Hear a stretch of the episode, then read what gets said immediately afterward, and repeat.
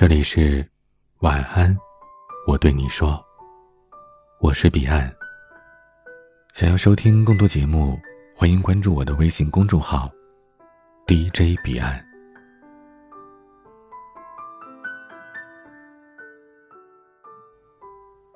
不管谁说的真话，谁说的假话，都不过是岁月的一场变迁。雨会打湿，风会吹走。他们被埋进土里，埋在你行走的路边。慢慢的，不会有人再去看一眼。表白是一门技术活有人表白跟熬汤一样，葱姜蒜材料齐全，把姑娘当成了一只乌骨鸡。咕嘟咕嘟，小火炖着，猛炖一年半载。有人表白跟爆炒一样，轰的一声，火光四射，油星万点，孤注一掷，几十秒决战胜负。说不上来哪一种一定正确。熬汤的，可能熬着熬着永远出不了锅，汤都熬干了。爆炒的，可能油温过高。炸得自己满脸麻子，痛不欲生。表白这门技术属于一把钥匙开一把锁。这就像我们高中常做的连线题，你最好别连错。在喜欢豪迈的女生面前装鹌鹑，在心思玲珑的女生面前耍计谋，在自命清高的女生面前充大款，在魂系豪迈的女生面前演文青。在缺乏父爱的女生面前卖童真，这些注定都是成功率不高的。我的大学室友大饼，看中了对面女宿舍的黄英。这姑娘平时不声不响，逢课必上，周末带着小水瓶去图书馆看书，从日升看到日落。大饼观察了几天，决定动手。我整个晚上都在劝说她，让她。谋定而后动，那姑娘长相清秀，至今没有男朋友，背后一定有隐情。咱们要不策划个长远规划什么的？第二天我去陪人喝酒，回到宿舍已经熄灯了，发现几个哥们儿都不在。问了隔壁的弟兄们，说他们在宿舍的楼顶。我莫名的觉得有些不妙，却也隐隐的很期待，赶紧爬到了楼顶。几个赤膊的汉子以大饼为首，打着手电筒，照射对面何英的宿舍窗户。还没等震惊的我喘口气，他们大声的唱起了山歌。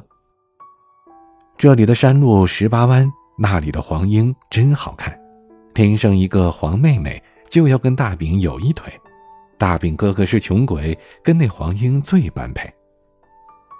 听得我是一口老血喷了出来。这种表白吧。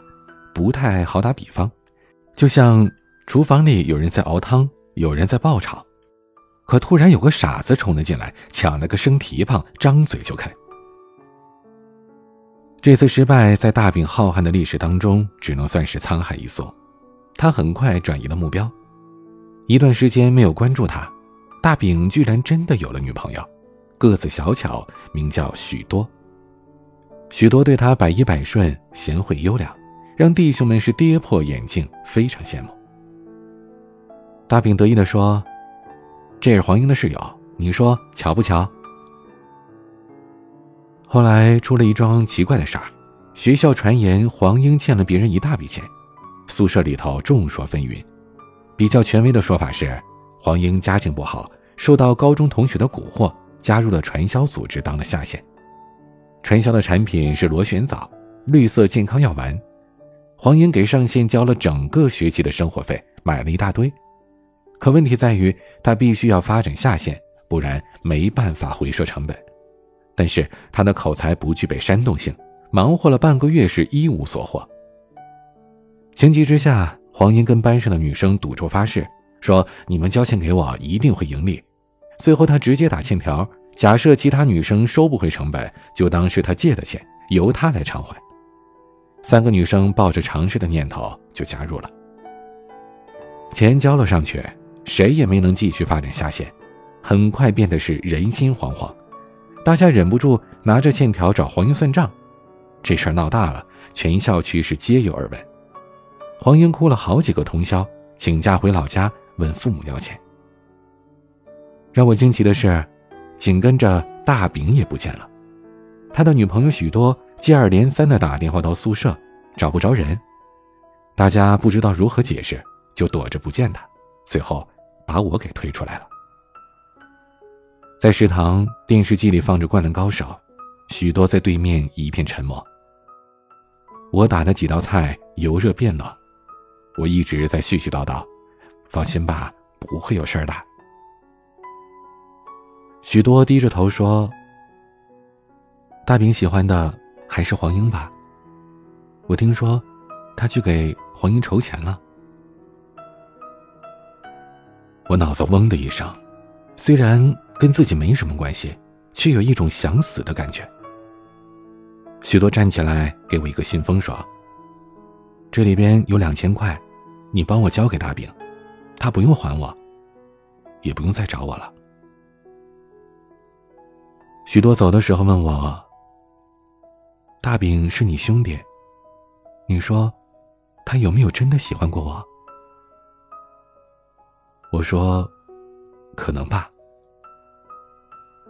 我不敢看他，所以也不知道他哭了没有。后来，大饼没有和黄英在一起，他消失了一个星期，变了模样，隔三差五的酗酒，醉醺醺的回到宿舍，不再玩表白这个游戏。青春总是这样，每处随便碰触一下，就是痛处。大饼没有找女朋友，许多同样没来找他。换过了大三，换过实习，换过了毕业论文，我们各奔东西。二零零五年，我经历了短暂的北漂，重回南京。大饼是杭州一家公关公司的总经理，他出差到南京，托我去了一家富丽堂皇的酒店吃饭。说反正是公款消费都能报销，只要是公关费用的限额之内就行。几杯酒下肚，他眯着眼睛看我，说：“哎，猜猜，为什么我今天要来这儿吃？”我摇了摇头。大饼说：“当年我给了黄英六千块，但是他没要。”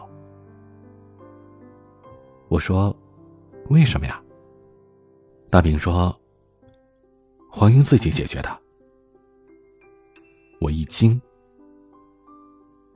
大饼又摇摇晃晃的说：“那天晚上，他跟我聊了二十分钟，他找了一个有钱的男朋友。”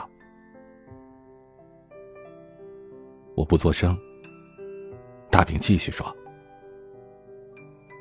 老子当时啊，心如死灰啊！毕业之后我才知道。”他当了这家酒店老板的小三，每个月给他一万块，还答应他毕业之后就扶正。有钱人的话哪里能信呐？等真毕业了，这老板不肯离婚，只是替他安排了一份工作。大饼神秘兮兮的凑到耳边说：“他呀，就在这家酒店当经理，现在是总经理了。那他现在？”大饼干了一杯，说：“还能怎样啊？继续做二奶呗。”我认真的看了他一眼，说：“你怎么知道这么清楚啊？”大饼一笑：“ 我呀，压根儿不关心，是有人跟我说的。”结账的时候，大饼扫了一眼账单，嘿嘿的冷笑着，对服务员说。哎，我们一共吃了三千四百多，这账单为什么是五千多？服务员脸立刻涨得通红，连声道歉，拿回去重新算。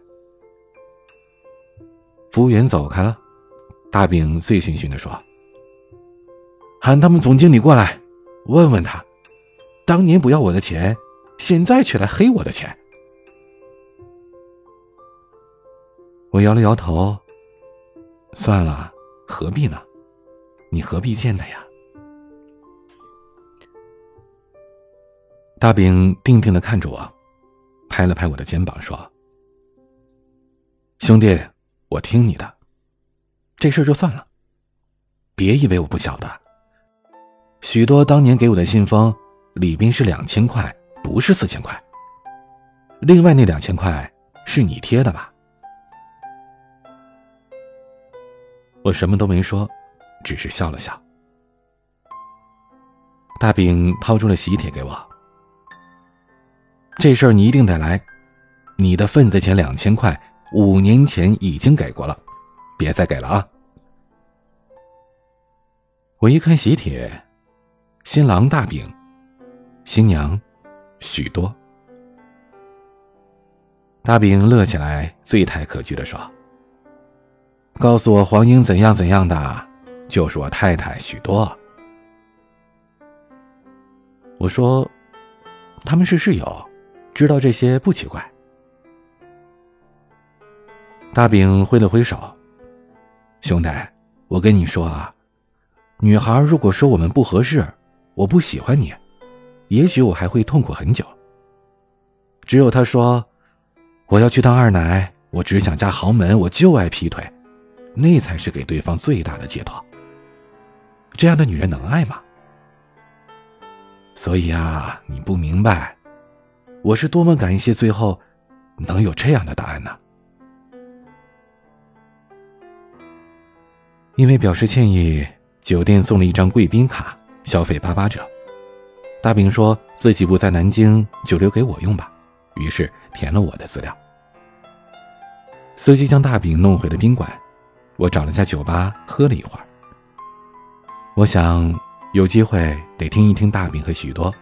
让他们亲自讲这个终究美好的故事。第二天，酒店按照贵宾卡的资料打电话过来，说为了表达歉意，准备了一份礼物。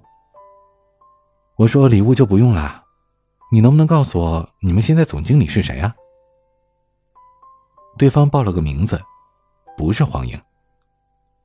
我不死心说，会不会你们总经理换了个名字啊？你想想看。是不是叫黄英？对方笑着说：“我们总经理是个男的，已经做了三年多了，就算换过名字，以前也不会叫这么女性化的呀。”两个月过后，暴雨，我奔赴杭州参加大饼的婚礼，差点被淋成了落汤鸡。我看到许多依旧是小巧乖顺，在叙旧的时候，许多偷偷的跟我说。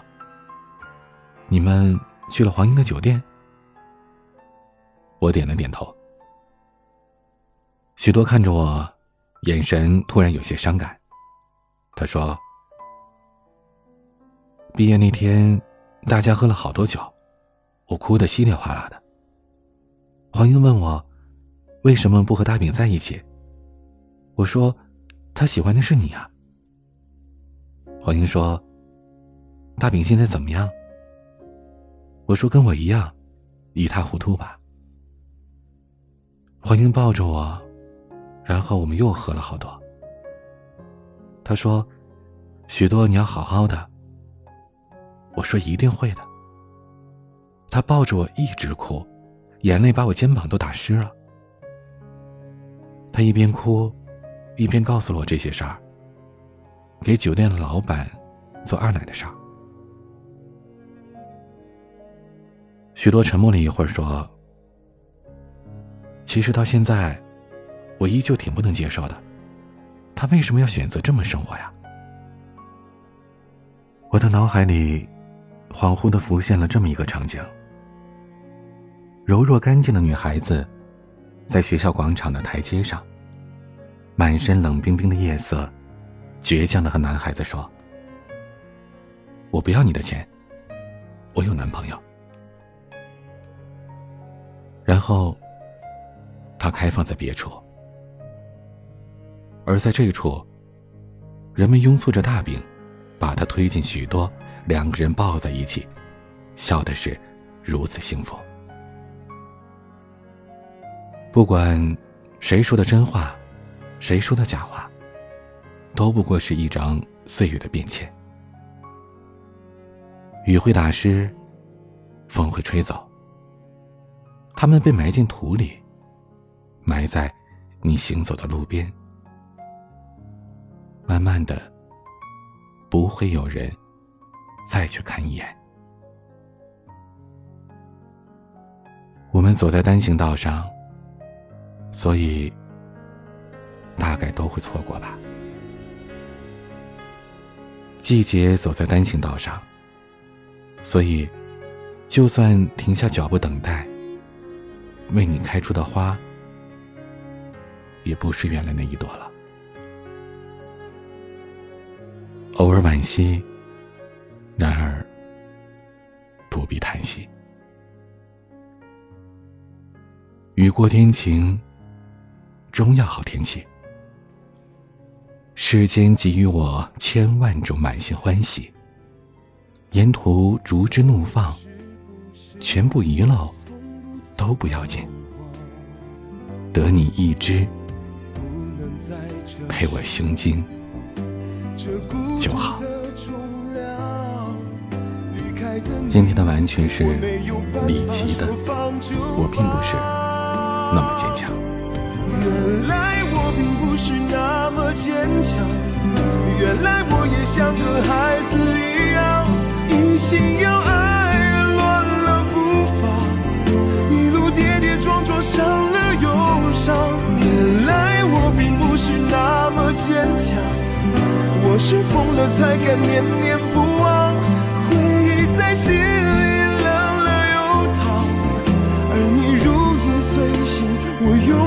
用